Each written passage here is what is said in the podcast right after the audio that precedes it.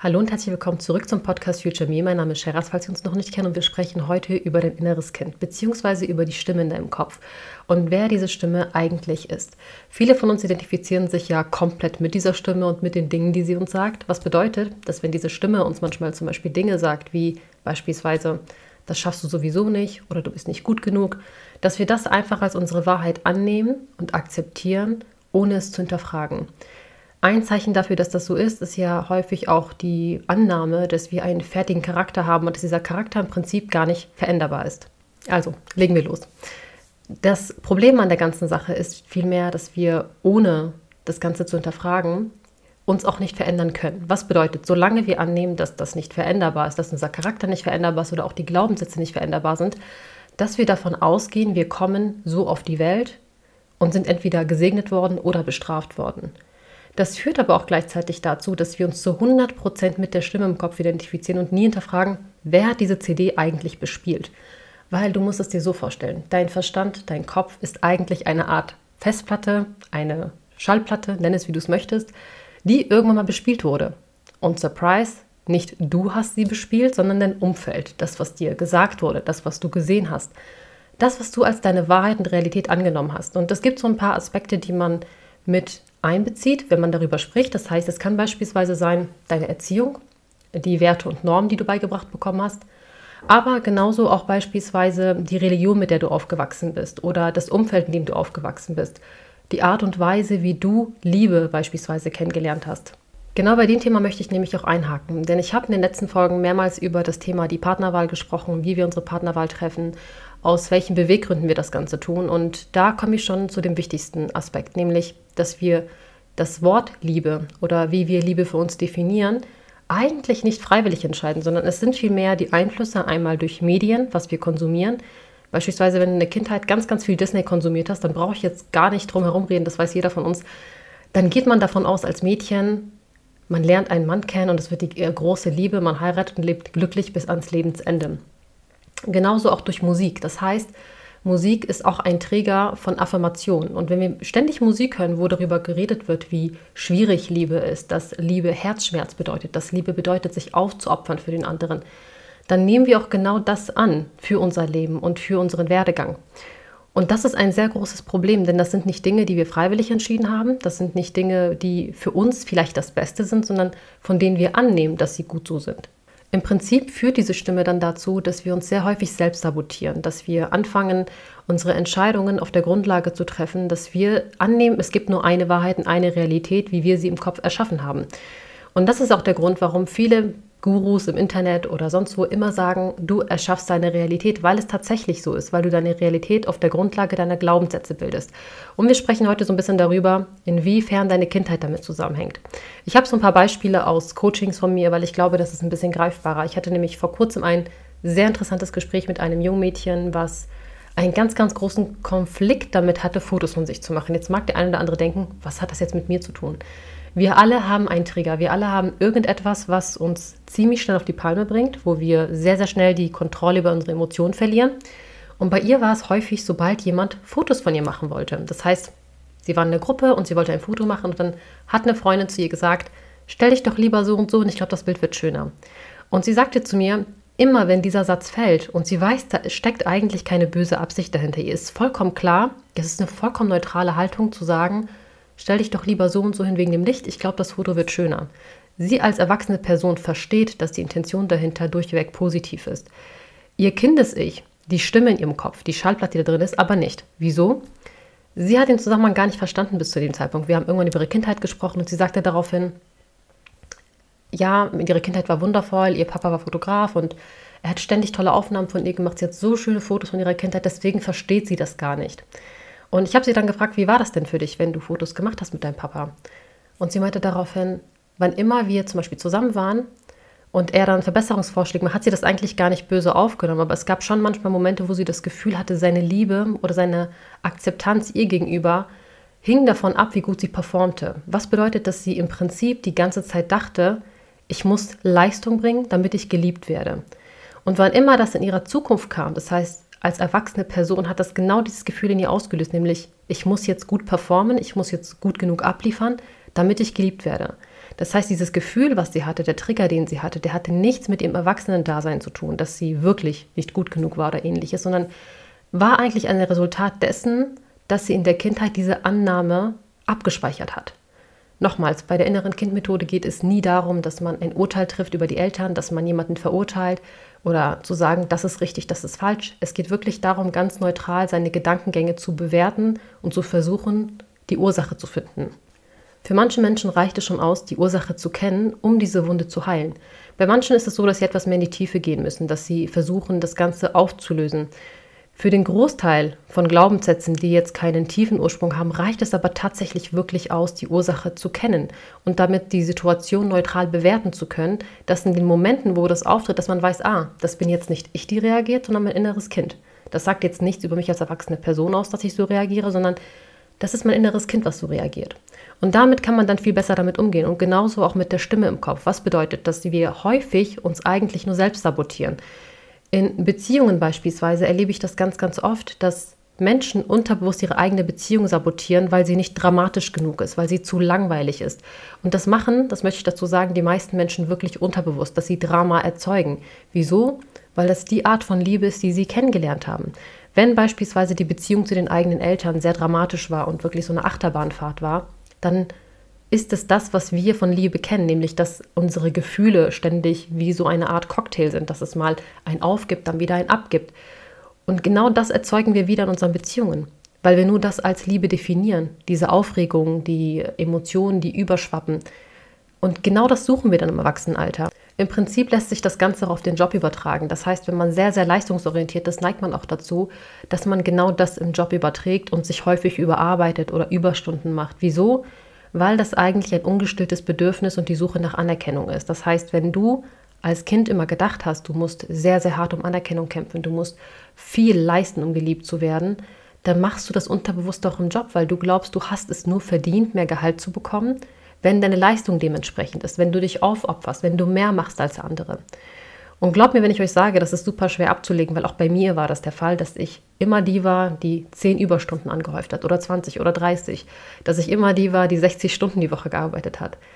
Und das war lange, lange ein Prozess, das abzulegen und mir selber nicht diesen Druck zu machen, dass ich das machen muss, dass mein Wert nicht davon abhängig ist, wie viel ich leisten kann, sondern von mir als Mensch, von meinem Inneren. Das hat aber auch zur Folge, dass wenn wir beispielsweise darüber sprechen, und deshalb ist das ein Thema, was ich mit den Mentees von mir sehr, sehr früh anspreche. Also die Mädels, die zu mir ins Mentoring kommen, das ist eins der ersten Punkte, über die wir sprechen, weil diese Blockaden sehr früh auftreten. Als Beispiel, wenn du annimmst, deine Schallplatte hat abgespeichert, ne, wir erinnern uns, Arbeit ist hart, Geld verdienen ist schwer. Und ich sag dir jetzt, mach einen Businessplan und ich gebe dir die, die Rahmenbedingungen dafür, wie du den erstellen sollst. Du sollst mir sagen, wie du das Ganze systematisieren möchtest, wie dein genauer Plan ist von deinem Unternehmen. Und du legst mir dann eine Vorlage hin und diese Vorlage sieht so aus, dass du alles alleine machst, dass du ähm, in allen Bereichen erstmal alleine vertreten bist. Dann kann ich dir garantieren, du wirst dich irgendwann überarbeiten und wirst einen Burnout bekommen. Warum? Weil in deiner Wahrnehmung, deine Verschaltplatte sagt dir, nur wenn ich es mache, wird es gut genug. Ich bin alleine mit allem. Ich habe keine Unterstützung und dass du quasi annimmst, dass es hart sein muss, diesen Weg zu gehen. Jemand, der die Glaubenssätze hast, Arbeiten kann Spaß machen, Arbeiten ist wundervoll, ich äh, habe meine Erfüllung mit der Arbeit, der würde vermutlich eher sich auf die Dinge fokussieren, die ihm liegen und die Dinge, die ihm nicht liegen, outsourcen. Das heißt, der ganze Prozess, das ganze Baby groß zu bekommen, das ganze Baby so zu systematisieren, dass es den Rahmenbedingungen und dem Leben entspricht, geht viel schneller, weil weniger Blockaden vorhanden sind.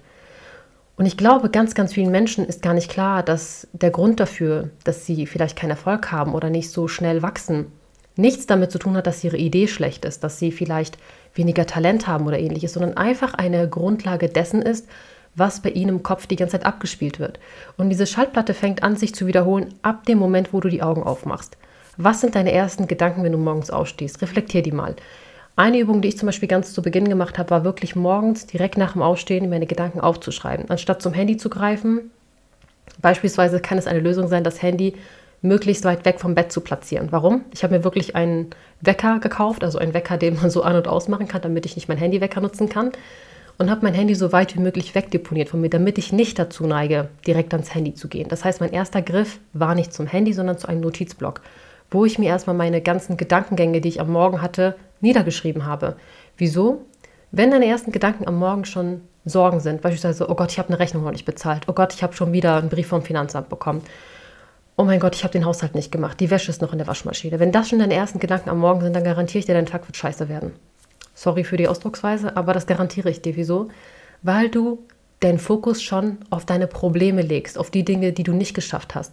Wenn deine ersten Gedanken am Morgen eher in Dankbarkeit sind oder eher in Richtung, dass du dich auf die positiven Dinge erfreust. Ah, heute Abend habe ich endlich mal Zeit für mich und meinen Partner. Wir gehen heute Abend wieder essen. Du legst deinen Fokus darauf, du kannst heute Abend dein Lieblingsessen kochen. Dann glaub mir, wird dein Tag auch ganz anders. Und manchmal ist der harte Kontrast dazu, dass wir dann in Momenten erst dann schlecht fühlen wegen unseren Gedanken, wenn wir sehen, dass es jemandem schlechter geht. Aber das Leben ist kein Wettbewerb. Nur weil es jemand anderen schlechter geht, heißt es nicht, dass du dich nicht schlecht fühlen darfst. Du darfst durchaus Tage haben, an denen du dich schlecht fühlst. Du darfst Tage haben, an denen du traurig bist. Darum geht es hier nicht. Es geht vielmehr darum, mit diesen Gefühlen zu kommunizieren. Das heißt, auch wenn diese Gedanken auftreten, bei mir beispielsweise, dann frage ich mich, woher hat dieser Gedanke jetzt seinen Ursprung, Ursprung, dass ich das Gefühl habe, ich wachse nicht schnell genug. Ich mache zu wenig aktuell. Warum habe ich diese Gedanken? Ich gebe doch jeden Tag mein Bestes. Und ab dem Zeitpunkt, wo ich angefangen habe, mit diesen Gedanken zu kommunizieren, sind mir Dinge aufgefallen, Muster. Und das kann sein, beispielsweise wie bei mir, dass ich diese Muster immer dann hatte, wenn ich zu viel auf Social Media war. Wenn ich zu viel das Leben anderer konsumiert habe. Wenn ich gesehen habe, Person XY hat ihr zehntes Projekt gestartet und ich bin immer noch beim ersten Projekt.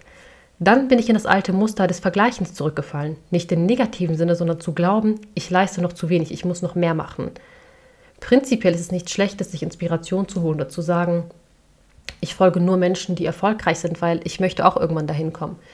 Wo ihr aber wirklich aufpassen müsst, ist beim Vergleichen, weil keine Situation gleicht der anderen. Selbst wenn ihr Zwillinge habt, führen sie nicht dasselbe Leben, weil es einfach so stark von den Rahmenbedingungen abhängt und was ihr wirklich an Situationen im Alltag habt. Nehmen wir mal an, es gibt zwei Mütter, beide haben ein Kind im gleichen Alter. Das eine Kind leidet aber ständig an irgendwelchen Krankheiten, weil es eine chronische Bronchitis hat. Das heißt, diese Mutter hat es durchaus viel, viel schwerer, sich etwas aufzubauen, als eine Mutter, wo das Kind kerngesund ist. Warum? Wenn du permanent rausgerissen wirst aus deinem Fokus, wenn du permanent funktionieren musst, obwohl du Schlafmangel hast, ist das durchaus schwieriger. Und ich glaube, das ist ein Aspekt, über den die meisten nicht sprechen. Also vorab, es wird noch eine separate Folge zum Thema Muttersein und so weiter kommen. Ähm, da habe ich mir bereits ganz, ganz viel zu aufgeschrieben, weil das auch eine Frage ist, die sehr, sehr häufig kommt. Aber worauf ich hinaus möchte, ist, dass ich genau das häufig beobachte. Und diese Vorwürfe und zu glauben, ich bin nicht gut genug, das bringt euch rein gar nichts. Ihr werdet damit nicht vorankommen, wenn ihr euch vergleicht. Es kann sein, dass die eine Person für den ersten Schritt zehn Wochen benötigt, während die andere Person für den ersten Schritt nur eine Woche benötigt. Es kann aber dann wiederum bedeuten, dass du trotzdem für Schritt 5, 6 und 7 viel, viel schneller bist als die andere Person, weil keine Situation gleich ist. Und deshalb sage ich auch mal wieder, hört auf euch zu vergleichen, legt den Fokus nur auf euch. Und sobald ihr merkt, ihr rutscht in dieses, in dieses Vergleichen und dass es euch schlecht geht damit, dann macht einen kalten Entzug. Mit kaltem Entzug meine ich wirklich radikal keine Stories mehr zu gucken, keinen TikTok zu konsumieren. Legt den Fokus komplett auf euch, zieht euch zurück, vielleicht für eine Woche, vielleicht für zwei, macht euch bewusst, was würde ich vom Leben wollen, wenn es Social Media nicht gäbe? Was mache ich vielleicht, was ich einfach nur woanders beobachte und wo ich glaube, es würde mir Erfüllung geben, aber das tut es im Nachhinein gar nicht. Weil ich erlebe das unglaublich oft, dass ich zum Beispiel oder auch andere Mädchen Dinge wollen und man glaubt, genau das wird mir Erfüllung geben. Und dann geht man diesen Weg und bevor man ihn zu Ende gegangen ist, merkt man schon, eigentlich war es das gar nicht, was ich wollte. Ich habe auch schon mal in einem Live-Video von mir erzählt oder ich glaube auch in einem Workshop von mir, den ich kostenlos angeboten habe, dass es bei mir beispielsweise mit dem Thema Kosmetikstudio so war. Ich habe ganz, ganz lange darauf hingearbeitet, weil ich der Annahme war, dass mir das Kosmetikstudio das geben würde, was mir fehlt im Leben, nämlich die Flexibilität und die Erfüllung. Aber ich habe nie darüber nachgedacht, ist das wirklich eine Tätigkeit, die mir Spaß macht? Ist das wirklich etwas, wo ich drin aufgehe, wo ich bereit bin, auch Zeit zu investieren, wenn ich gerade keine Gegenleistung dafür bekomme? Und es hat sich ziemlich schnell herausgestellt, dass mir diese Tätigkeit kurzfristig zwar Spaß gemacht hat, aber ab einem bestimmten Zeitpunkt habe ich nicht das gefühlt, was ich fühlen wollte. Es wird in jedem Business Zeiten geben, wo plötzlich der Spaß an zweiter Stelle steht und der Fokus an erster Stelle und wo es wirklich darauf ankommt, zieht ihr durch oder hört ihr auf. Und ich garantiere euch, wenn es eine Tätigkeit ist, die ihr nur macht, weil ihr nach Geld strebt oder nach mehr materiellen Gütern, ihr werdet irgendwann aufhören. Wisst ihr auch warum? Weil ihr es aus den falschen Gründen macht. Und das ist zum Beispiel auch so eine Situation, die ich ganz oft im Network Marketing beobachte. Ich habe schon mal gesagt, ich habe überhaupt gar kein Problem mit dem Network Marketing und ich bin der festen Überzeugung, dass es funktionieren kann, wenn es einem wirklich Freude bereitet, nämlich das Networken, worauf es wirklich ankommt. Und wenn man nicht dafür gemacht ist, wenn man nicht der Mensch dafür ist, mit dafür gemacht meine ich wirklich, dass man diese Fähigkeit noch ausbauen möchte, weil man kann in alles hineinwachsen. Und es gibt Menschen, die lieben diese Fähigkeit. Sie lieben es, diese Fähigkeit auszubauen. Sie lieben es, irgendwann über ihre Grenzen zu gehen. Und es gibt Menschen, für die ist das einfach nicht, für die fühlt sich das nicht gut an. Und dann garantiere ich euch, ihr werdet irgendwann aufhören, wenn ihr das aus den falschen Gründen macht, nämlich nur des Geldes wegen. Ihr könnt Geld auf tausend verschiedene Möglichkeiten verdienen. Ihr könnt das mit Krypto machen, ihr könnt ein eigenes Business starten, ihr könnt ein Coaching-Business starten. Ich habe jetzt in meinem neuen Workshop, wo ich zehn Mädels begleite, sechs verschiedene Businessmodelle. Und jede dieser Modelle ermöglicht es eigentlich, ein Leben in Freiheit zu führen. Warum entscheidet sich Person 6 jetzt nicht für das gleiche wie Person 1? weil sie unterschiedliche Stärken haben, weil sie unterschiedliche Fähigkeiten haben, unterschiedliche Präferenzen und Prioritäten im Leben haben. Deshalb würde ich unglaublich gerne darüber sprechen, dass es in erster Linie um euch gehen sollte. Bevor ihr startet, bevor ihr mit einem neuen Business startet, macht euch wirklich Gedanken, was würde ich tun, wenn ich die freie Wahl hätte auf dieser Welt. Wenn es jetzt nicht darum ginge, dass ich ähm, unbedingt irgendwo gesehen werden muss, dass ich Anerkennung bekomme. Was würde ich dann tun, wenn es nur für mich alleine ist? Und dann wird euch bewusst werden, wo eure Stärken liegen. Und das ist etwas, was zum Beispiel meiner Meinung nach gerade in der Schulzeit oder wenn wir noch sehr jung sind, sehr zu kurz kommt, weil wir sehr, sehr stark darauf getrimmt werden, uns in dem System zu fügen. Das ist jetzt keine konkrete Kritik nur an dem Schulsystem in Deutschland, sondern generell daran, wie wir eigentlich erzogen werden. Das fängt ja bereits häufig im Elternhaus an, dass wir auch da verglichen werden, entweder mit Geschwistern oder auch mit Mitschülern beispielsweise, aber die Person hat eine Eins mit nach Hause gebracht und sie ist viel ordentlicher als du und ihr seid gleich alt. Das heißt, dieses Vergleichen fängt sehr früh an, was ebenfalls wieder eine maskuline Eigenschaft ist. Das geht dann weiter dahin, dass wir danach bewertet werden, wie gut unsere Disziplin ist oder unsere Ausdauer ist in bestimmten Situationen. Werte wie zum Beispiel unsere Kreativität oder das, was uns ausmacht, unser Wesen, das wird meistens gar nicht kommuniziert. Das heißt, wir sprechen häufig immer nur wenn wir Menschen danach bewerten, und das ist zum Beispiel auch etwas, worüber ihr euch mal Gedanken machen könnt, wenn ihr euch zehn Personen vorstellt aus eurem Umfeld, vergleicht ihr unterbewusst diese Menschen miteinander? Würdet ihr diese Menschen klassifizieren und sagen, die Person steht über dieser Person, weil sie hat mehr materiellen Status? Das machen die meisten Menschen. Nicht bewusst, aber unterbewusst. Das heißt, wir bewerten uns nach unseren materiellen Gütern. Und das ist auch etwas, was wir uns nie ausgesucht haben, sondern das ist etwas, was erschaffen wurde in unserem Kopf, was uns mitgegeben wurde. Wir haben uns nie bewusst dafür entschieden, dass wir vergleichen wollen. Wir haben uns nie dafür entschieden, dass wir uns selber nach Status differenzieren. Auch das sind Werte oder Glaubenssätze, die nicht von uns stammen, sondern von außen implementiert wurden. Und das meine ich damit, wenn ich sage, blickt, bevor ihr in eure Zukunft blickt, erstmal in eure Vergangenheit und räumt da erstmal auf. Weil diese Dinge, die in unserem Kopf sind, die nehmen den meisten Platz ein. Die nehmen so viel Speicherplatz ein, dass eigentlich gar kein Platz für Neues ist. Was bedeutet, bevor wir hingehen und sagen, ich möchte jetzt neue Glaubenssätze haben, ich möchte ein neues Leben haben, fang erstmal an, dem Alten aufzuräumen. Fang erstmal an zu verstehen, würde ich, wenn ich die freie Wahl hätte, mir diesen Glaubenssatz aussuchen? Bringt es mir überhaupt etwas, dass ich Menschen miteinander vergleiche? Habe ich dadurch einen Mehrwert, wenn ich mich mit anderen Frauen vergleiche? Oder schadet es mir eher? Fange ich dadurch eher an, sehr eifersüchtig zu werden in meinen Beziehungen? Fange ich dadurch eher an, meine Beziehung zu sabotieren? Das heißt, das ist der erste Schritt, der vor allen anderen kommt. Und jeder, der vielleicht äh, jetzt gerade frisch dazu stößt im Podcast, ihr könnt ganz, ganz gerne zurück auf die erste Folge. Ähm, ab der ersten Folge bis zur siebten gibt es ein begleitendes Workbook, wo das genau da ansetzt. Und da ist auch die erste Folge, die bedeutet, die heißt Ausmisten. Weil wir nicht in unserem Leben ausmisten, sondern auch vor allem in unserem Kopf, in unserem Herzen oder auch in unserem Umfeld. Auch unser Umfeld suchen wir uns ja in der Regel eher unterbewusst aus. Das heißt, je nachdem, wo du geboren wirst, auf welche Schule du gehst, so bildet sich dein Umfeld und so bilden sich Freundeskreise. Und wenn man beispielsweise in sozialen Strukturen guckt, warum es beispielsweise häufig Kinder aus Migrantenfamilien etwas schwieriger haben, an einen Job zu kommen oder sich etwas aufzubauen. Ja, Rassismus spielt definitiv eine Rolle, aber unter anderem auch das Umfeld, unter anderem auch die Freunde, die man findet, das Umfeld, was man hat. Wenn beispielsweise alle im Umfeld selber Migrantenkinder sind und alle haben die gleichen Baustellen oder alle haben die gleichen Glaubenssätze, die gleiche Erziehung, die gleiche Art und Weise, dann hinterfragen wir das häufig gar nicht. Wir nehmen das alles immer als unsere Wahrheit an, als unsere Realität, ohne darüber uns Gedanken zu machen, ist das jetzt wirklich förderlich für mich? Und ich kann mich sehr gut an eine Situation erinnern, wo ich ähm, auf eine neue Schule kam und davor hatte ich wirklich selber auch nur Mitschüler und Freunde, die selber auch Migrantenkinder waren. Und ich weiß, dass ich immer eigentlich total Freude an Fächern wie Geschichte und so hatte. Frag mich nicht warum. Geschichte mochte ich total gerne. Aber ich kann mich sehr gut daran erinnern, dass ich von Ideen immer ein bisschen ausgegrenzt wurde dafür, dass ich so bin und dass ich mich beteilige am Unterricht. Das heißt, irgendwann habe ich damit aufgehört, weil ich wollte natürlich nicht anecken bei meinen Freunden. Ich wollte natürlich Freunde haben, weil wer will schon alleine sein in der Schule? Und ich kann mich erinnern, dass ich, als ich irgendwann die Klasse gewechselt habe, oder die Schule besser gesagt, und die waren dann nicht mehr da, dass ich plötzlich von einer 4 auf in Geschichte, glaube ich, auf eine 1,5 gerutscht bin. Und da habe ich zum ersten Mal verstanden, was das mit mir gemacht hat, weil ich mein Potenzial durch mein Umfeld immer gedimmt habe. Deswegen mein Tipp an euch, wenn ihr Freunde habt, wenn ihr ein Umfeld habt, wo ihr das Gefühl habt, ihr müsst euer Licht dimmen, um niemanden zu blenden, macht euch Gedanken darüber, ob das förderlich für euch ist.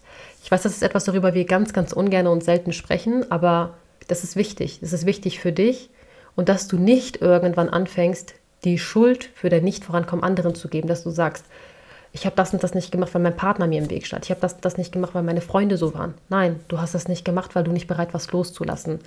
Auch an dieser Stelle wieder, es gibt bereits eine Folge zum Thema Loslassen. Du kannst sie dir gerne annehmen, wenn du doch Schwierigkeiten hast. Aber ich habe erst mit 27 begriffen, wie wichtig Loslassen ist. Dass dieses Thema eigentlich auf alles übertragen werden kann. Egal, ob es unsere Glaubenssätze sind, egal, ob es unser Job ist oder ob es Freunde sind, die, aus denen wir eigentlich schon rausgewachsen sind weil auch Freundschaften sind darauf aufgebaut, dass wir uns mit Menschen identifizieren wollen.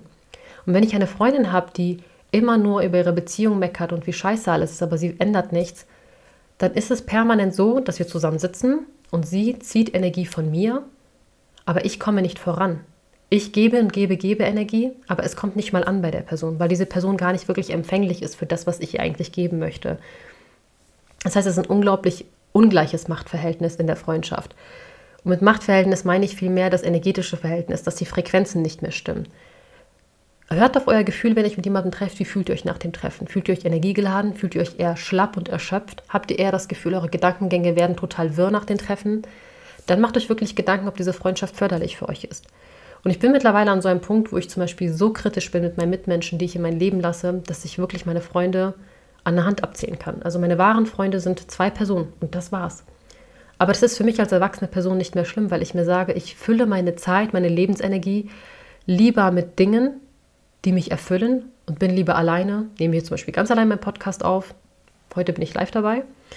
Aber das bereitet mir mehr Freude, diese Kommunikation mit mir selbst, mich zu hinterfragen, meine Gefühle zu hinterfragen und mit mir selber in Austausch zu gehen. Das bringt mich viel, viel mehr voran als ein Gespräch, wo ich permanent runtergezogen werde. Ihr könnt im Generellen euch Gedanken darüber machen, inwiefern euch die Dinge, die ihr in eurem Leben habt, außerhalb eurer Glaubenssätze wirklich freiwillig widerfahren sind oder auf der Grundlage der Schallplatte, die ihr im Kopf habt. Macht euch bewusst, wenn diese Stimme mit euch das nächste Mal kommuniziert, dass das eigentlich nicht ihr seid, sondern euer Vergangenheits-Ich. Weil alles, was wir denken, alles, was uns immer wieder in den Sinn kommt, das ist eine Aufzeichnung eurer Vergangenheit. Deswegen treffen Menschen, die zum Beispiel auch mal eine Beziehung hatten, die sehr, sehr schwierig war, die sehr toxisch war, die treffen häufig ihre Entscheidung, ob sie in eine Beziehung mit einem Menschen gehen, gar nicht aus dem Bauchgefühl heraus, aus der Intuition, sondern vielmehr mit dem Verstand. Wie eine Art Checkliste. Also sie haben dann wie eine Art Checkliste, die natürlich auf der Vergangenheit beruht und sie treffen dann die Entscheidung anhand dieser Checkliste. Das Ganze ist relativ unproblematisch, sofern es deinen Glaubenssätzen nicht schadet. Aber nehmen wir mal an, ich war in einer Beziehung mit einem Mann, der mich total misshandelt hat oder schlecht zu mir war. Dann habe ich den Glaubenssatz, Männer sind schlecht zu Frauen, Männer misshandeln Frauen. Und genau mit diesem Bild gehe ich durch die Welt. Das heißt, ich bin gar nicht offen dafür, dass es auch Männer gibt, die wunderbar sind und die sehr liebevolle Väter sein können oder liebevolle Ehemänner sein können. Dieses Bild habe ich nicht mehr im Kopf. Und ich kann mich an eine Situation erinnern, dass ich auf TikTok darüber gesprochen habe, dass ich mit meinem Partner schon zehn Jahre zusammen bin. Und da war eine Person dabei, die immer wieder unter meinen Videos kommentiert hat und gesagt hat, bist du sicher, er betrügt dich nicht, Männer können nicht so lange treu sein, er hat bestimmt nebenbei eine andere. Und es hat mich am Anfang gar nicht interessiert, dass diese Person das kommentiert. Irgendwann habe ich mich gefragt, was muss im Leben dieser Person passiert sein, dass das ihr Glaubenssatz ist. Weil das, was sie schreibt, hat nichts mit mir zu tun, nichts mit meiner Ehe zu tun, sondern rein mit ihr und ihrem Weltbild, mit ihren Erfahrungen, die sie gesammelt hat. Das heißt, im Prinzip ist jeder Glaubenssatz, den wir haben, wie so eine Formel, die wir uns aufschreiben. Vielleicht kennt ihr es aus Matheunterricht noch, dass man da irgendwann so eine ganze Formelsammlung hatte, um sich den ganzen, die ganze Prüfung zu vereinfachen. Und so sind Glaubenssätze. Sie sind wie Spicker in unserem Kopf, die wir irgendwann aufgeschrieben haben, wo wir gesagt haben, ah, okay, das sind die Richtlinien im Leben. Es ist genauso bei einem Kind. Ein Kind kommt auf die Welt und hat keine Ahnung, wie geht eine Schublade auf. Dann sieht das Kind dich zwei, dreimal, wie du die Schublade aufmachst und versteht, ah, ich muss daran ziehen, dann geht das auf. Und genauso ist es mit, dem, mit unserem Leben. Das heißt, euer Kind kommt auf die Welt, beobachtet euch und sieht, ah, Papa schreit Mama immer an und Mama geht dann weinen. So funktioniert eine Beziehung. Und das ist, glaube ich, der Aspekt, den ganz viele Menschen ausblenden, wenn es über dem Thema Glaubenssätze geht, weil ich höre zum Beispiel ganz, ganz oft, machst du Affirmationen mit deiner Tochter, wie bringst du ihr Selbstbewusstsein bei? Und ich sage dann immer, ja, natürlich, das machen wir, aber ich kann euch garantieren, viel wichtiger als dieser Teil ist, was sieht sie? Wie sieht sie im Alltag gehen ich und ihr Papa miteinander um? Wie sieht sie das, wie ich mit ihr umgehe? Wie gehe ich damit um, wenn sie einen Fehler macht? Wie gehe ich damit um, wenn sie etwas macht, was nicht okay war? Das ist das, was wichtig ist. Und das, was bei ihr eine Wirkung haben wird in Bezug auf ihr Selbstbewusstsein, ob sie sich traut, Fehler zu machen, ob sie sich traut, ähm, herum zu experimentieren, sich auszuprobieren. Oder ob sie immer in der Angst lebt, wenn ich einen Fehler machen könnte, dann könnte ich ja bestraft werden. Deswegen ist immer mein Tipp, fokussiert euch nicht so sehr auf die Dinge wie Affirmationen und Glaubenssätze, die sind wundervoll und wichtig, gebt die weiter an eure Kinder. Aber noch viel wichtiger ist das, was wir nonverbal machen, also das, was ich nicht zu ihr sage, sondern was ich ihr zeige. Wenn ich ihr zeige, es ist okay, dass du einen Fehler gemacht hast, es ist okay, dass die Milch daneben gegangen ist, du lernst es. Es ist okay, dass du beim Kochen mit mir zu viel Paprika ins Essen gemacht hast, aber du lernst dadurch. Das ist wichtig. Und wenn wir uns an uns selbst zurückerinnern als Kind, ich kann mich zum Beispiel an eine Situation erinnern, da bin ich von einem Brett gefallen, weil ich wieder nicht auf meine Mutter gehört habe. Und ich hatte irgendwie total Angst davor. Ich habe total geblutet, aber das Erste, was sie gemacht hat, war, mich in den Arm zu nehmen. Die haben mich sofort zum Arzt gefahren und ich habe verstanden, ja, das war schmerzhaft, aber das, dass ich aufgefangen werde danach, dass sofort jemand für mich da ist, das war viel wichtiger. Das war wichtiger, als dass ich einen Fehler gemacht habe. Ich war wichtiger als der Fehler, als die Strafe, die zu dem Fehler gehörte. Und das macht so, so viel aus im Unterbewusstsein von Kindern oder auch von uns als erwachsene Menschen. Und im Prinzip sind auch Mitarbeiter wie Kinder. Und ich erlebe das auch jetzt, wo unser Team wächst. Wenn ich jetzt jemanden habe, der etwas nicht gut macht oder nicht so wie geplant macht, dann suche ich den Fehler nicht bei der Person, sondern frage mich, hm, habe ich vielleicht bei der Kommunikation nicht genau beschrieben, was ich wollte und gehe zurück in die Kommunikation und sage dann so, ich glaube, ich habe äh, die E-Mail vielleicht nicht richtig formuliert, ich schaue noch mal kurz nach und markiere das Ganze und sage, nee, schau mal, ich habe den Bereich eher so gemeint, aber ich finde es wunderbar, was du gemacht hast. Warum? Weil es komplett falsch ist, auf einer Person rumzuhacken. Es bringt rein gar nichts, es ist nicht förderlich, es ist für den Prozess nicht sinnvoll und es vergiftet die Beziehung zu der anderen Person, wenn ich immer Fehler beim Gegenüber suche. Zuerst reflektiere ich immer mein Verhalten. Ich reflektiere meine Worte, ich reflektiere meine Art, wie ich es formuliert habe und dann schaue ich, kam es vielleicht beim Empfänger falsch an? Weil es ist nichts anderes als Sender und Empfänger bei einer Kommunikation. Und das könnt ihr euch wirklich zunutze machen. Also macht euch immer Gedanken, erstens, die Sätze in meinem Kopf, sind die von mir oder von anderen? Machen sie Sinn für mich? Brauche ich sie zum Weiterkommen oder kann ich sie loslassen? Und wenn ihr wisst, dass ihr sie loslassen könnt, dann schreibt euch mal alle Sätze, die ihr loslassen wollt, auf ein Blatt Papier und versucht in euch zu gehen. Versucht euch Gedanken zu machen, wo ist der Ursprung und wie kann ich genau das beheben. Und dazu gibt es drei Methoden. Ähm, es gibt einmal die innere Kind-Methode, das heißt, ihr kommuniziert mit eurem Kindes-Ich. Ihr könnt dazu auch eine Art im Prinzip eine Meditation machen. Es gibt auch innere Kind-Meditation. Das könnt ihr einfach mal bei Spotify eingeben. Und das kann funktionieren. Ich sage ganz bewusst, es kann, weil es gibt Dinge, die sind sehr traumatisch. Bei sowas würde ich euch immer bitten, sucht euch da professionelle Hilfe. Aber wenn es wirklich normale Glaubenssätze sind, normal im Sinne von, dass ihr das Gefühl hattet, nicht gut genug zu sein oder ähnliches, das kann man sehr gut selbst lösen. Der zweite Ansatz ist, sie umzuformulieren. Das heißt, sich wirklich Gedanken zu machen, wie kann ich diesen Satz umschreiben. Und es kann bedeuten, wenn man zum Beispiel den Glaubenssatz hat, mein Wert hängt davon ab, wie andere mich sehen, diesen Satz umzuformulieren, mein Wert hängt rein von mir und von meinen inneren Werten ab. Niemand bestimmt meinen inneren Wert. Das heißt, ihr könnt euch ganz klar abgrenzen von den Gedanken anderer und euch darauf fokussieren, wie sehe ich mich denn selbst? Bin ich mit mir selbst in einem Einklang? Und das hat so einen großen Effekt auf uns, weil ich glaube auch gerade bei Social Media ist das so eine Frage, die ich ganz oft bekomme. Wie kann es mir egal sein, was andere denken? Warum, warum redest du offen über die Dinge, die dich bedrücken? Warum redest du offen über deine Gedanken? Wieso machst du dir keine Gedanken darüber, was andere denken? Und ich denke mir dann so, Menschen denken viel zu viel am Tag. Menschen denken eigentlich 90 Prozent des Tages über sich selbst nach. Keiner denkt 80 Prozent des Tages über mich nach. Vermutlich drehen sich die Gedanken der anderen sowieso nur um sie selbst. Also warum soll ich auf diese 10 Prozent Wert legen, dass ich deshalb mein Leben einschränke? Das mache ich mir bewusst. Und das ist ein Prozess, in den man reinkommt. Aber auch das sind diese Glaubenssätze, die wir wieder von unseren Eltern haben. Das heißt, wenn ganz, ganz oft dir die Sätze fielen, wie zum Beispiel, was sollen die Leute über uns denken? Du kannst doch nicht das und das anziehen. Was soll Person XY von dir denken? Dann ist es natürlich klar, dass du genau das mitgenommen hast und dass du das abgespeichert hast in deinem Kopf. Aber, ich wiederhole das gerne nochmal, am Ende des Tages kommt es darauf an, was denkst du über dich. Und deshalb Fang einfach an, deine Gedanken erstmal zu reflektieren. Ich bin mir sicher, du wirst danach einen vollkommen neuen Ansatz für dich finden und ein neues Leben kreieren können. Das war schon mit dieser Folge. Ich hoffe, du konntest davon ganz viel mitnehmen. Wir sehen uns nächste Woche Sonntag wieder und ich wünsche dir einen wunderbaren Sonntag. Bis dann.